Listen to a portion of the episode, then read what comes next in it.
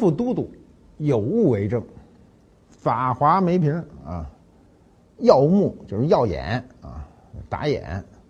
刺目这词儿呢，就是负面的了，它不刺眼，漂亮。仨颜色啊，紫色、白色和这个孔雀绿。呃，这梅瓶是矮墩子型的啊，它为什么矮墩子型呢？就是那人喜欢把它做成矮墩子型啊，矮胖梅瓶。我们最后再给大家认真讲这法华是怎么回事跟我们这期有什么关系？我们这期讲琉璃厂。琉璃厂过去你不逛琉璃厂，那算什么玩古董的？它最初呢，怎么形成的呢？是元世祖啊，忽必烈在大都的南郊呢设立琉璃官窑。琉璃是中国特有的一词儿啊，我们这琉璃指俩事儿。第一个说这琉璃的。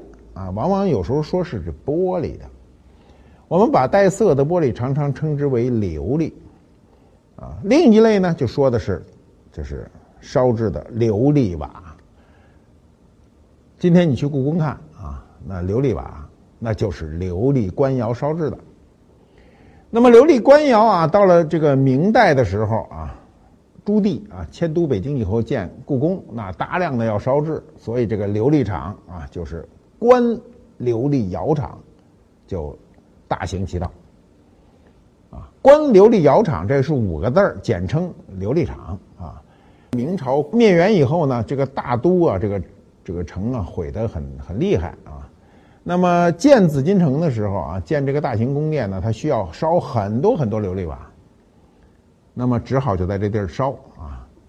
那它就成为了明朝公布的五大官窑之一。那么清初的时候，这个琉璃厂呢，这个窑厂继续烧造，啊，据说有那么一天，说是康熙坐上早朝，哈，往南边一看，因为他是面南的嘛，就看上面黑烟滚滚，就不高兴了。当时他当然不知道什么是 PM 二点五了，但他受不了，他就问这怎么回事啊？人说那琉琉璃厂还在烧窑呢，开窑呢。康熙就下旨说啊，这个城内居民啊众多，啊，他不宜烧窑了，说干脆咱就停了，直接搬。门头沟去了，所以门头沟有一个叫琉璃渠村啊，那就是后来的琉璃窑。一走了，你知道就出现一什么情况吗？就出现这地儿成了一空场。那么它形成了空场以后呢，它就非常容易在这空场上举行活动，举行大型活动。什么的活动呢？灯会。晚上正月十五灯节灯会，人山人海。后来呢？那那你一个这个灯会就用这么几天嘛？晚上白天干嘛呢？就开始有人在那儿做生意摆地摊儿，它就逐渐逐渐就形成了这个厂店的雏形。当时呢，这个康熙做古今图书集成和乾隆时时候编纂这个《四库全书》的时候，就需要大量的图书，全国各地的书呢就往北京汇流，南方书多呀。南方文化厚啊，它书多呀，所以大部分书都是从南方过来的。南边呢，你想想，进了前门到琉璃厂，它就是面南嘛，在地处也是城南，所以就在琉璃厂那地儿呢，就形成了书业。就琉璃厂最初主要的业务呢是古旧图书，那么。古旧书这个书业呢，就推动了就是当时的贸易，其他贸易。你想想这块只要只要但凡有一个这个贸易的这个形成繁荣，那其他的附加的就出来了。那么跟古旧书呢，就金石文玩等这些事儿就渐渐渐渐的就兴起了。人多嘛，开始贸易。李文藻啊，他在这个编这个《四库全书》前啊。写过啊，这这个前四年，大概是在乾隆三十四年的时候呢，写过一个著名的一本书，叫《琉璃厂书四记》。你看，他说书四，他不是古玩铺，书四，他就说啊，桥居厂中间，北与窑相对。他说的很清楚啊，就是北边与窑窑相对，那个这个桥指的那当时有桥吗？有河吗？桥以东接辖。多呢，就是卖眼镜啊，卖烟囱啊，卖一些日杂。桥以西呢，街阔，就是街比较宽。就书寺外呢，还有一些卖古董、卖法帖、卖字画、裱字画的、雕印章的等等等等。那他按照他这个说法，东西琉璃厂，西琉璃厂比东琉琉璃厂重要。你今天去看东西琉璃厂，这个东西琉璃厂是八十年代初重新恢复、重新盖的，跟原来不一样。但是，啊，它是依照当时的布局。当年还获过建筑大奖，就是它沿袭了街道的那个宽窄都没有动，包括街的这种走向。你比如东琉璃厂就街窄，啊，歪七扭八的；西琉琉璃厂就相对就比较宽，啊，这个跟当年李文藻啊，在一七六九年呢，说起来是二百多年前的记载基本相同。民国初年的时候，一九一一年，有个藏书家叫妙全孙，写了一个叫《琉璃厂书四后记》。刚才不是说《琉璃厂书四记》吗？它是后记又来一本儿。他列举的这个卖旧书的呢，大概有三十家。二十年后，琉璃厂又有一个人叫孙殿启，又写了一本书，叫《琉璃厂书肆》呢三记啊，就哎，这是人都不是一个人，但是他大家接着这书写，就把当时东西琉璃厂以及个人经营这个旧书的这个一并列入，有多少家呢？二百多家。那么在琉璃厂之外，全北京城还分布有个八十多家，你想想当时三百多家呀。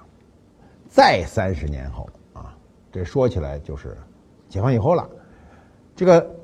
这个姓孙的啊，孙殿体的这个徒弟叫雷梦水，又写了《琉璃厂》这个书四四记啊，又接着书写写。这时候写的是什么时候呢？就是这个抗战爆发以后，一直到一九五八年啊，公司合营为止呢。当时东西琉璃厂的周圈的书书铺呢，就合并成了五十家，就由三百家剩下了五十家了。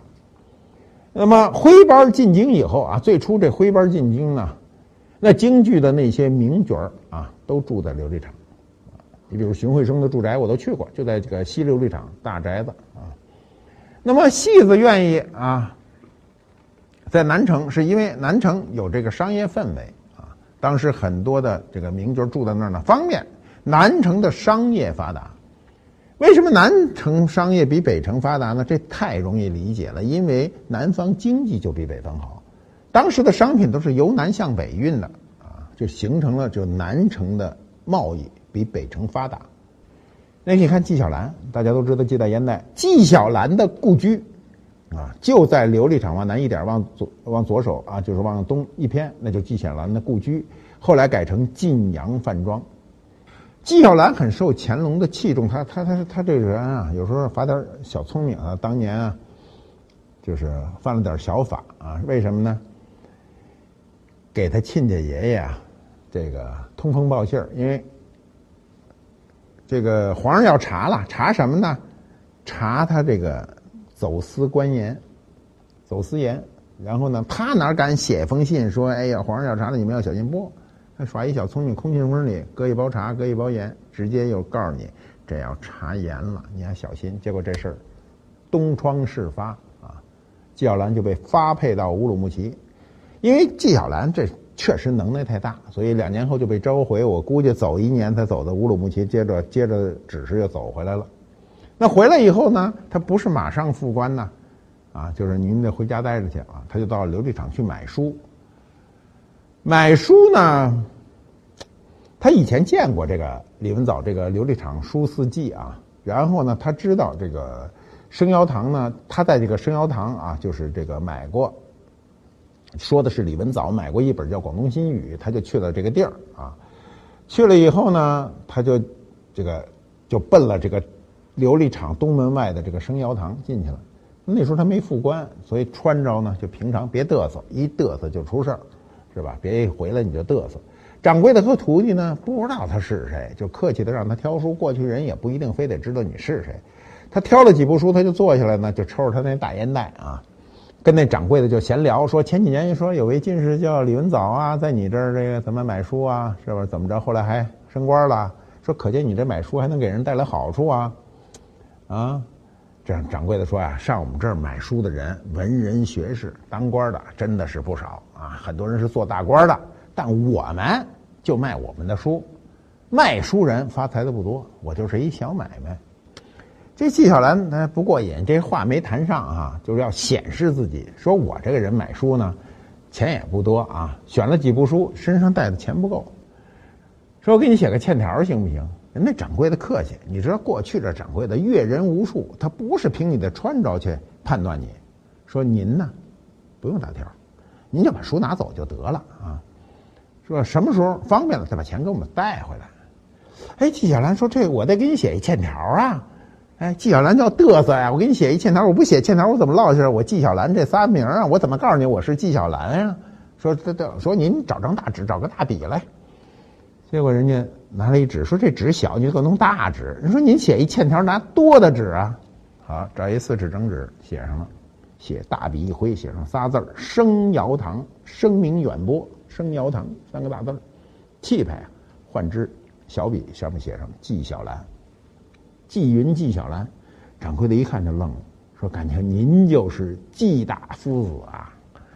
大驾光临，不敢怠慢呀！说我们怠慢您了，甚至多包涵，书您就拿走吧。”你知道过去啊，很多人就耍这聪明，纪晓岚聪明着呢啊，就拿这仨字儿折了书钱了。你知道当年郭沫若啊，去前门那都一处吃烧麦，都一处的烧麦。特别有名啊！现在我也好多少年也没去了。我二十郎当岁的时候要到都一处吃一回烧麦，激动好几天啊。这个郭沫若吃完烧麦没结账，说：“您拿纸和笔来，我给你提名提一匾，上面写着‘都一处’，钱就免了。有身份能写好字的人，到哪儿都白吃饭。”所以这掌柜的就赶紧找琉璃厂有专门刻匾的工匠啊，制一块黑漆金字大匾啊，挂在那儿，把自个儿原来那块匾给弄下来，择一吉日放鞭炮、敲锣打鼓啊，挂上纪晓岚的这匾，这琉璃厂就轰动了。人家真不白写这字儿，对吧？后来呢，纪晓岚就升官，升了官以后呢，乾隆三十八年呢，又做了这个《四库全书》的总总编纂，悬挂纪晓岚的写的这个匾额的这个生窑堂的那买卖就好嘛。你想想这。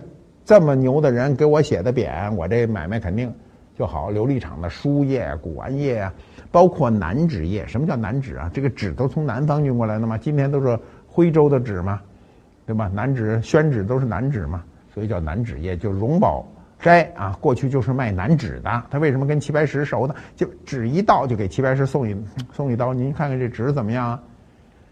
所以它是文化街的雏形就形成了。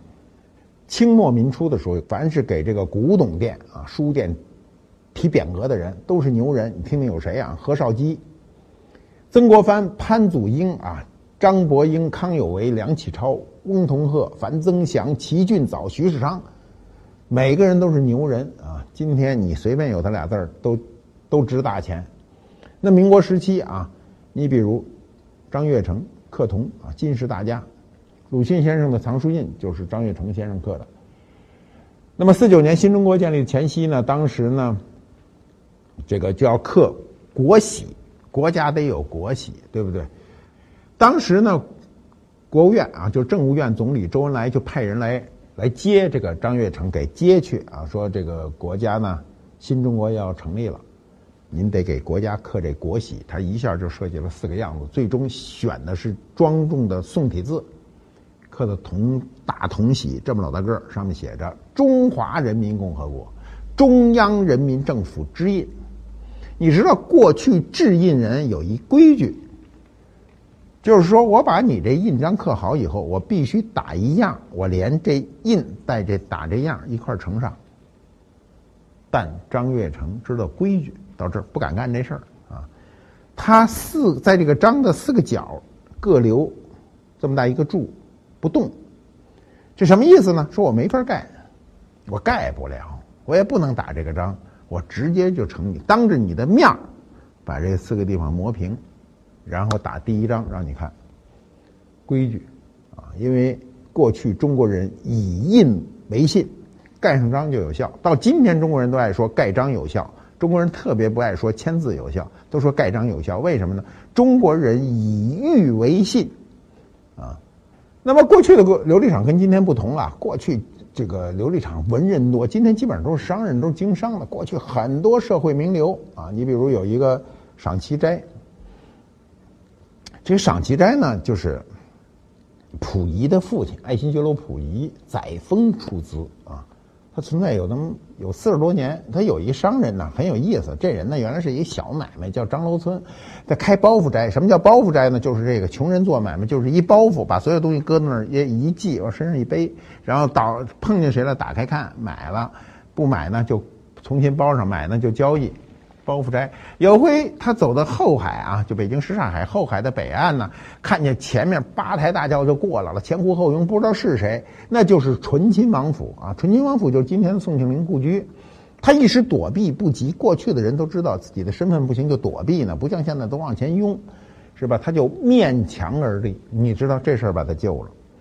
我们今天碰见这事儿都是张望啊，往前看，不，他背着，我不看你，面墙而立。那你这一面墙，纯亲王啊，就是载沣就看见了，说，哎，说这人很老实啊，就问问他干什么的呀？他就老实交代说，我这开包袱斋的，就天天卖点小古玩。那载沣说，你什么古玩呀？你拿来让我瞧瞧。一打开说，哎呦，说您这不叫古玩，您这都叫卡拉玩，是吧？过去古玩行里有一词儿叫卡拉玩，就是一些破古玩。说我让你开开眼，看看我的。把我那珐琅彩拿出来，把我那金胎的、银胎的全拿出来，让他看看眼。然后这个这个张楼村就说呢：“哎呦，这小人这这这没没这个这这这这没见过呀！说您老爷您这奇珍异宝，真是让我们老百姓这个开了眼了，功德无量。”那纯亲王就开始嘚瑟说：“那你就把这盘子拿到琉璃厂，让同行看看，开开眼去。”嘚瑟，那个这个。张楼村就说什么呢？说小人这包袱斋啊，琉璃厂我都没地方开店，我往哪儿放这东西？我担待不起，我不能干这事儿。载沣一看这人真老实啊，就说那这么着，我出钱，你开一古玩铺啊，你来当掌柜的。然后最后拿出多少？拿出九千两，九千两，天文数字啊！你今儿听着不多，那时候人一听就晕了。我们生活中啊，特别想碰想碰到这种贵人。啊过去都说这是贵人，你生命中有没有贵人？你生命中一定有贵人，就是有时候你把机会给错过了。你那天如果迎面在那儿好奇的张望，您这贵人就错过了。所以人有时候得藏拙，不要过于张扬。后来这个张楼村的这个赏奇斋呢，还是徐世昌啊，民国大总统徐世昌给提的匾。你想人家张楼村后来是个老实人啊。他遇到这个醇亲王是他的福气，是他的贵人，结果呢，大概当了不到十年，这人没那么大福气，就去世了。那么琉璃厂有很多很多传奇啊，那传奇我当年在琉璃厂待着的时候呢，听到多了。你比如说有一个店铺，它跟中国近代史上有俩名人有关，这这个店铺叫崇古斋。这个堂号曾经是一个叫陈锡凡的，陈锡凡是谁呢？陈锡凡在光绪年间做过一个不大不小的官儿啊，他是奉天新民的一个知府。他到四十岁的时候还没有孩子。过去四十岁的男人没有儿子，那叫天大的事儿啊，对吧？结果他兄弟呢，就把他的兄弟的次子叫陈干生过继给他，说你你也别着急了，说我这儿子就过继给你，就是你等于有一儿子。这儿子是谁呢？叫陈干生，就是后来的中国共产党的创始人陈独秀。呃，后来呀，这个这个陈锡凡呢，晚年的时候呢，就在这个琉璃厂安度晚年。他那个崇古斋啊，前面是店，后面就是他的生活区。他也不问这经营的琐事，这人心大，就是你们就去经营，我呢就在后面安度晚年。那么西琉璃厂的崇古斋啊，就是这个，就我说的陈独秀啊，就那么待过的这地儿啊，就是原来。官复博物馆最初最早的那个选址，我当年在西流这厂五十三号选官复博物馆的这个最初的那个馆址的时候，就选中了这个地方。那么崇古斋做过很多很牛的事最牛的事儿啊，就是帮助张伯驹先生买下展子虔游春图啊。将来有时间我们讲啊，民国四公子、民国收藏大家，我们有机会都讲，对吧？那么我呢？喜欢古董的时候，经常去逛这琉璃厂。我那时候逛琉璃厂，逛东比逛西多，因为西边的这个都比较大。你比如荣宝斋在路北占了快半条街了啊！荣宝斋一进去，店大欺客，啊，店也做的大，里头都是。再说那卖的东西跟我没啥关系啊，东西还齁贵，一进去一看那价钱就晕了。所以喜欢逛东琉璃厂。东琉璃厂呢有很多私人的小店租的，买东西。你知道我逛琉璃厂的时候，有一东西跟过去不一样。过去这琉璃厂没橱窗，没玻璃，哪来的橱窗？都是窗户纸。就，一看字好，推门就进。进去以后，这一听就摆着各种东西，跟人家聊啊。过去逛店是跟人聊天的过程。等我喜欢这事儿，说有玻璃了，玻璃里摆的东西隔着玻璃看，因为你对古董不了解的时候，你不大敢进去，进去不知道怎么对话，手脚都不知道怎么放，对吧？哎，隔着玻璃看就比较踏实。我原来写过，说那个玻璃里啊有一件瓷器，漂亮，天天去看，啊，买不起也看，隔一段时间呢就过去看，一到那条街上啊就马上远处眺望。看那瓶子还在不在？一看还在。那时候古董跟今天不一样，那古董一搁搁几年不卖是正常的。现在好东西摆上去就没了。看看，然后呢，隔着那玻璃近呐，这东西这么近，就一块玻璃，隔着看看半天。啊，隔一段时间看一看，这东西只要在，就心里特高兴。我当时写了这样一句话，我写了哈，说大有追求美人之乐。追求这个过程特别有意思。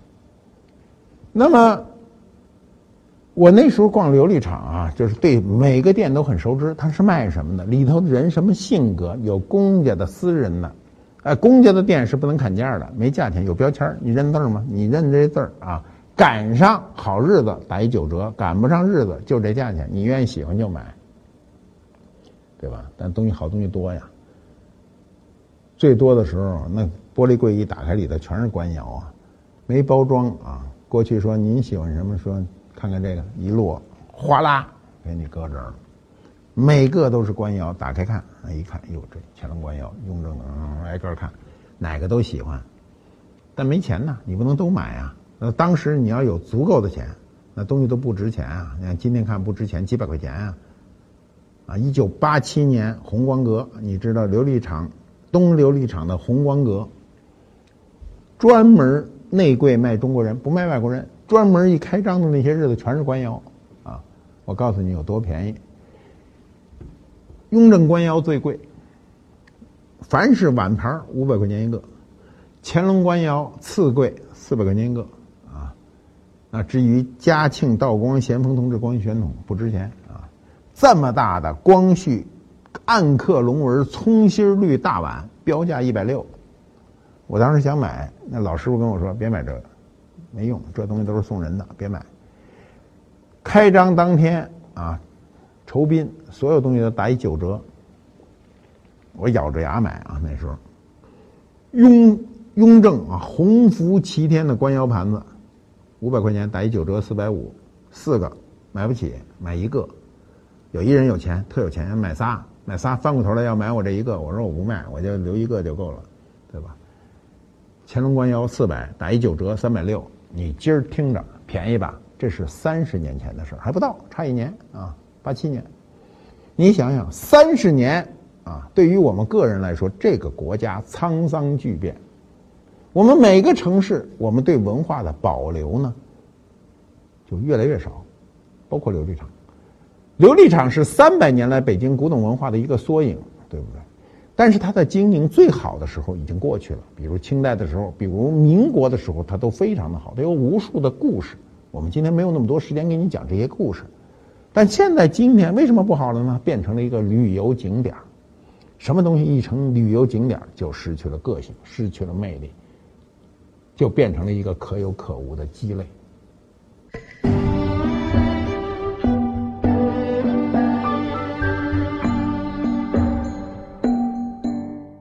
官复猫揭秘官复秀，为什么弄一法华呢？你们觉得跟这琉璃厂没关系吧？这东西还不是琉璃厂买的，就是我本来想找一块琉璃，我没找着，所以我只好弄一法华充数。法华最接近于琉璃。那么清代的时候啊，有很多复制，这是清代景德镇复制的，嗯，这是也许是明末到清初啊，就是大约是十七世纪。那么它上面这种啊堆出来的这种用粉堆出来的这种啊粒粉现象呢，就是堆出边廓中间填色啊。那这个填色当中呢，当然也有你看这个孔雀绿流进这个白色了，哎，正因为它流进来，显得无比的生动。看底了没有？这底就是民国时期写的。这一看就不是现在写的，当年粘在底下。这上面写的东西有意思，民国人写的这字儿啊，他说明代御用，御用。他说绿地儿，你看他说多准，他不说蓝地儿。你看咱现在看这色儿，明明蓝色嘛，它就绿。我讲过，春来江水绿如蓝，最绿就是蓝色。孔雀绿啊，说孔雀蓝可以，但是说孔雀蓝不如说孔雀绿专业啊。你看它上面写着，明代御用绿地儿，富贵连环花。富贵连环花是什么呢？就是缠枝莲。其实富贵呢就是牡丹花。下面发花摇梅瓶，发花就是法华啊。他写一发花啊，很有意思，贴在后面细沙底。就说这东西最初呢是一个加拿大人啊，叫道格拉斯·瑞恩的，他跟白求恩是同事，白求恩跟他结伴而行到中国，支持中国人民的抗日战争。更重要的一个情节是两个人酷爱中国文化。那么道格拉斯·瑞恩呢是著名的脑外科专家，在一九五几年的时候回到了加拿大，把他在整个中国工作期间收藏的大概是四百零四件瓷器全部运到加拿大。结果五十年代，我大概是五六年、五八年他去世以后，这些东西一直搁在他们家车库。结果到二零零几年的时候。这个被北京一家拍卖行发现，拿到北京给拍卖了。我在那个拍卖会上买了大概十几件东西，这是其中一件。这个瓶子，瑞恩收藏，天天跟白求恩探讨。也许在那个年月，战争年月，白求恩也这样抚摸过它。所以我老说，人亡物在，我们都是过客。官复猫是官复博物馆收养的流浪猫、弃养猫，我们聘请他们当猫馆长。还把官复猫的形象做成漫画，让他们讲述中国的文化、中国的历史、中国的文物，让大家更容易接受。每周一、三、五，我们的漫画在微信、微博同步更新，搜索“官复猫”即可关注我们。